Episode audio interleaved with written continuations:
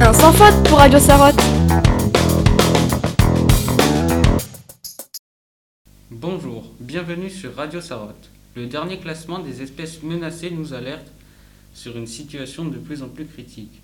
En effet, 38 543 espèces sont menacées, comme la baleine bleue, le bonobo et bien d'autres encore.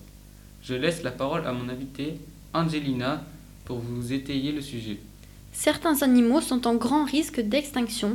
Elles sont souvent causées par le réchauffement climatique ou encore le braconnage.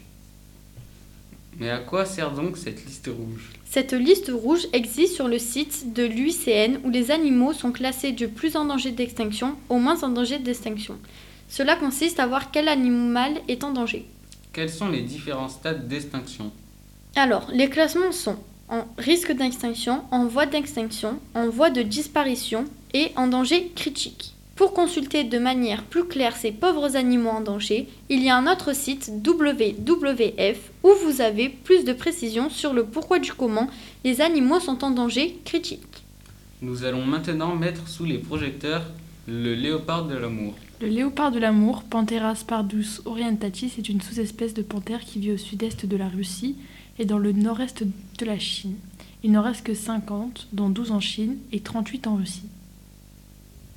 Pourquoi a-t-il un nom si particulier? En référence au fleuve Amour en Sibérie, mais aussi à cause de ses taches en forme de cœur sur son pelage.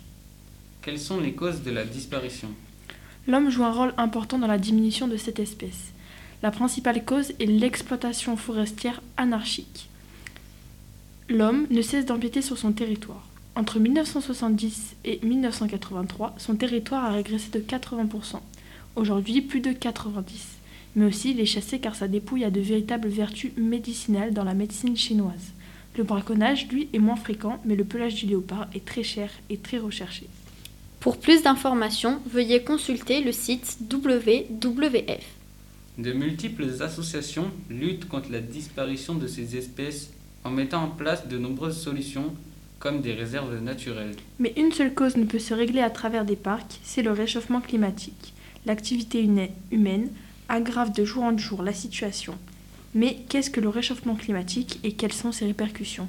Nous vous invitons donc à écouter le podcast de Amandine, Maëlle et Lucie sur ce thème.